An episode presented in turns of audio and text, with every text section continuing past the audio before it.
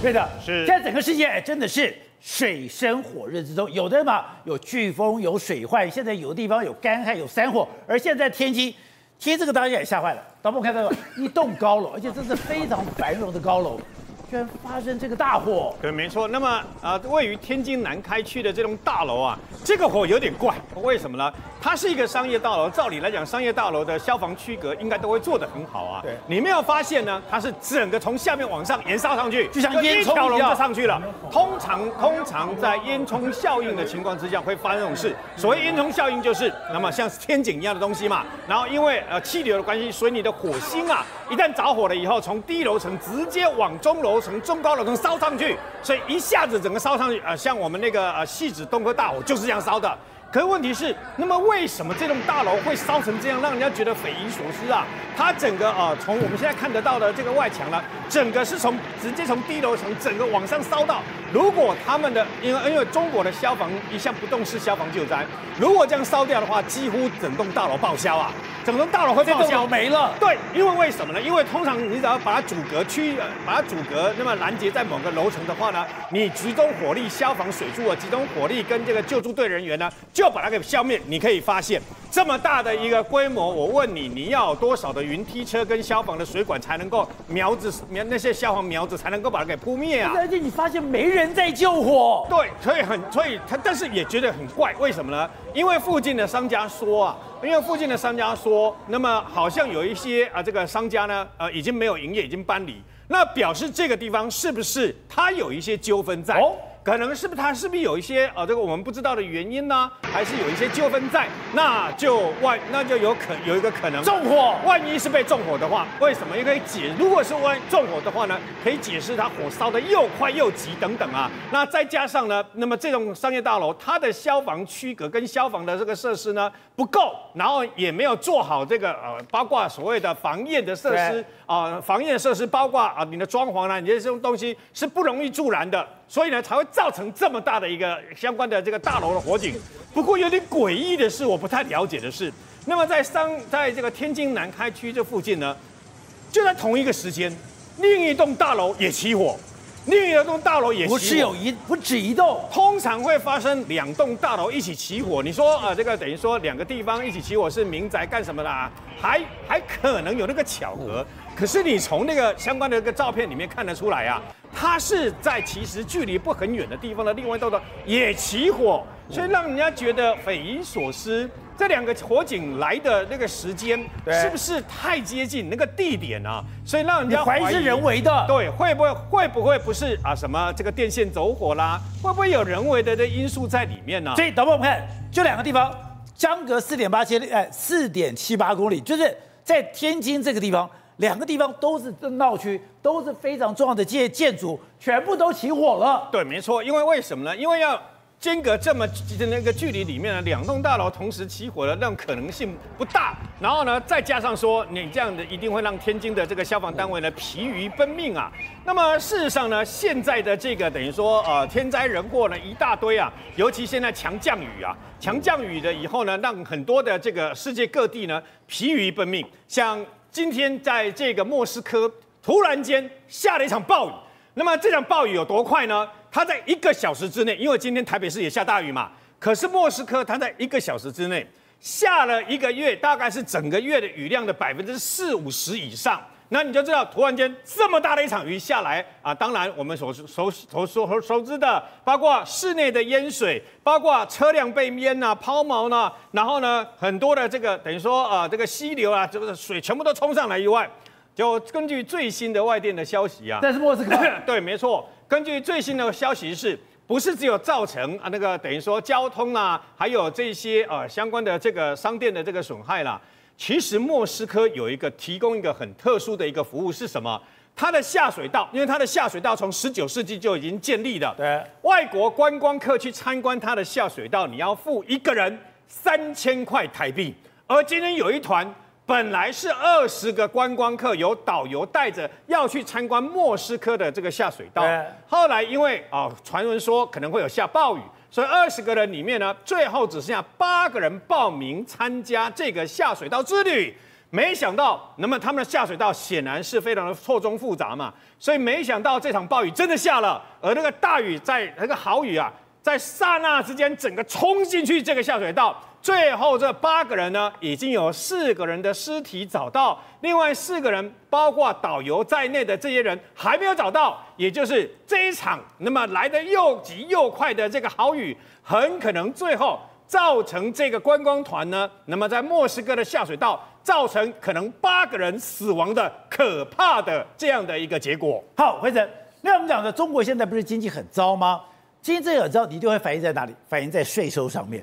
就现在，中国的税收竟然真的大幅衰减了，而且可以用雪崩来雪崩，对，非常可怕。不管是企业税或个人税，可以说是全面几乎都是下跌的，包括是企业所得税三点二四兆下跌了超过七趴，个人所得税的部分九千多亿元下跌了呃大概有一趴左右，印花税是下跌了八点三趴。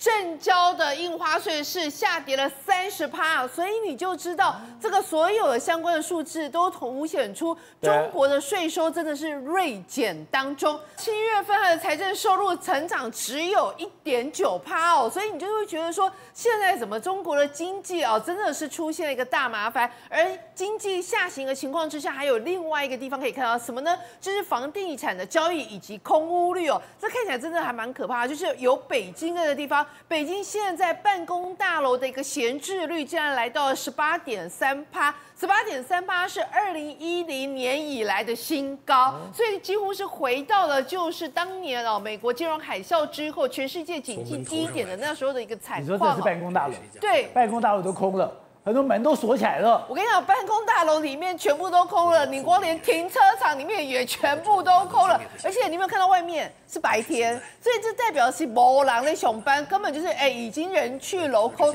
这不是北京的办公大楼。北京的办公大楼，而且连是中关村的空置空屋率，你看这也是白天，停车场全部都是空的。这时候这个可以凸显出说，这个整个办公大楼真的是没有人在上班了。然后甚至连上海比较。精华地段，它本来这个房租哦，就是办公大楼房租租金是那个一个月是三万三人民币，他直接腰斩，他跟你讲说，我一万二就说我没有办法，因为真的是要套现哦。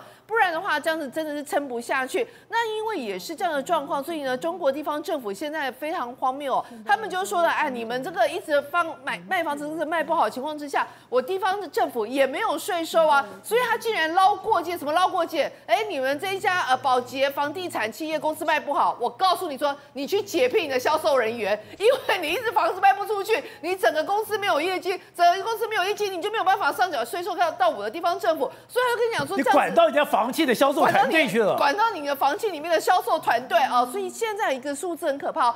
房地产正在三四城市当中销售一呃，就是消失掉，这代表着几乎没有人在卖房子，或房子完全都是卖不动的一个情况。难怪碧桂园这么惨。对，所以你就知道碧桂园都要倒的情况之下，另外三四线城市房地产可以真是死成一片哦。那这个中国经济熄火，他们就说啊，有一个顺口溜，什么意思呢？中产阶级返贫哦，哦，三三个套件，什么套件呢？你有背房贷超过千万。你的孩子啊，以前都是上国际学校的，还有你有一个太太是不用工作，每天在家里的。现在我以前是中产阶级，我养得起呀，所以呢，我的房子要买好房子，啊，千万房贷。我儿子要上呃国际学校，我的太太啊，提刚请岁岁一讲塔罗叠在出来，叠在后捆后。所以他说现在呢，因为中产阶级没有办法赚到钱，这三套件全部都把你打回原形。而且我们之前讲过，你现在房地产出问题，你现在车子出问题，现在大家关注是。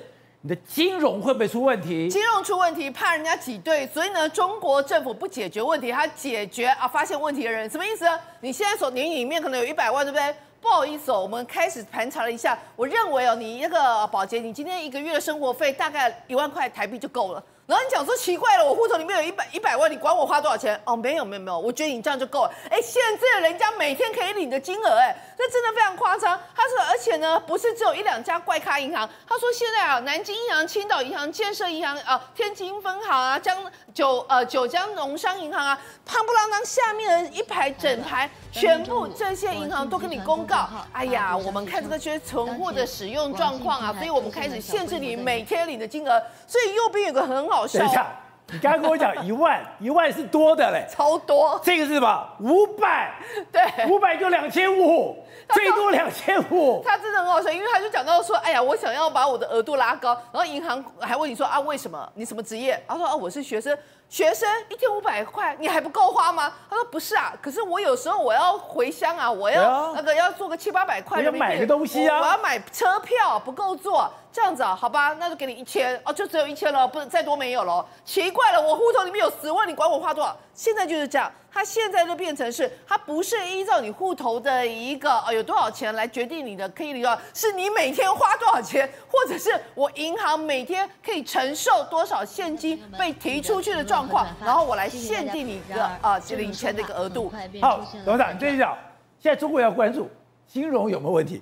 就按现在金融讲，为了要全面落实党中央、国务院加强打击治理电信网络诈骗犯罪的工作部署，我用这个理由。那我全面限制你不能领钱。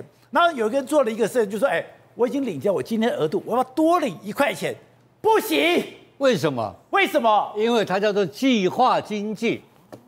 这些事情如果按全世界的自由市场经济，房地产如果卖不出去会变成怎么样？就就倒闭了，建设公司倒了，就碧桂园早就倒了，对，SOHO 早倒，他为什么不倒？这是第一个问题啊，计划经济。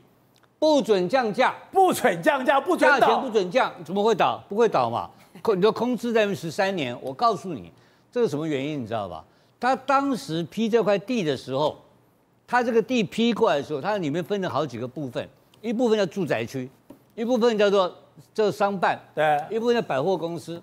那商办很难卖嘛，那住宅区好卖嘛？